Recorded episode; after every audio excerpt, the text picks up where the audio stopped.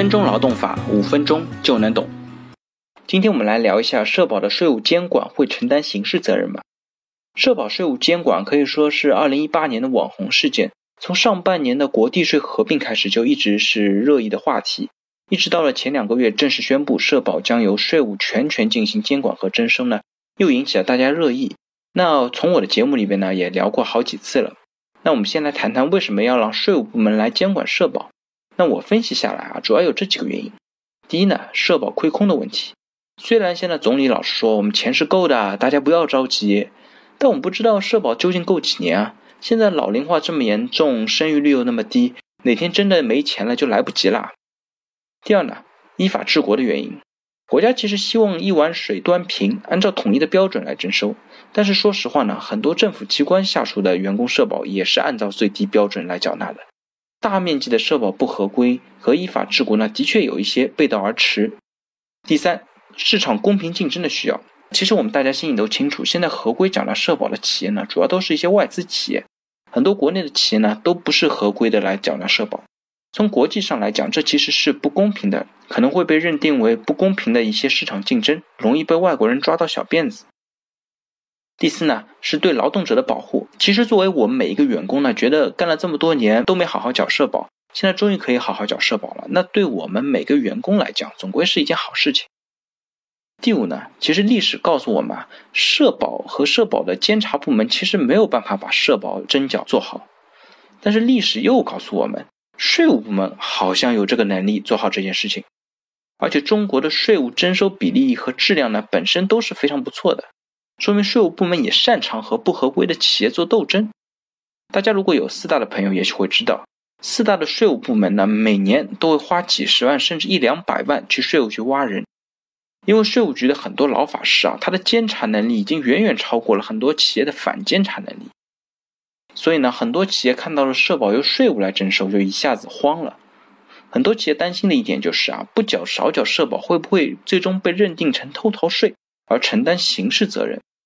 大家都知道，税务当中呢，除了相当多的行政法律监管和处罚之外，偷逃税的主要责任人呢，还会承担非常严厉的刑事责任。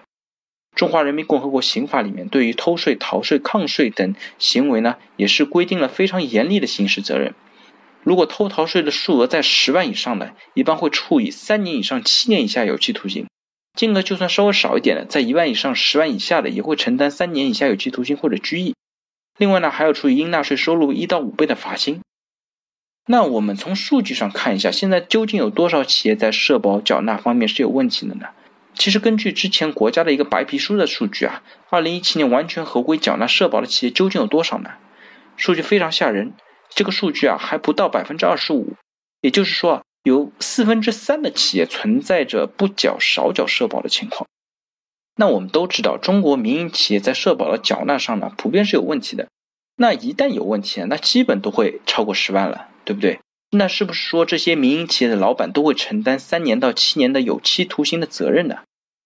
这个问题啊，其实归根到底就是社保究竟是税还是费的问题。那如果社保是费呢，那它的责任都是行政责任。根据现在社会保险法，它最大的责任呢，也就是一倍以上三倍以下的罚款。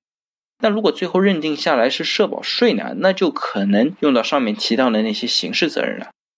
那到目前为止呢，我可以很负责任的讲一句，社保呢虽然由税务部门全权的监管和征收了，但从性质上来讲呢，它还是社保费，不是社保税。所以说它的责权归属呢，肯定还是在社保部门的统筹账户和社保账户里面，不会变成税务部门的税收账户。税务部门呢，虽然在做这件事情，但他们做的这个事情的法律基础呢，还是社会保险法和其征缴管理规定。所以呢，法律责任呢，适用的也是社会保险法项下的行政责任，而不会适用税务相关的刑事责任。其实目前来讲，这个问题还是相对来说稳定和清晰的。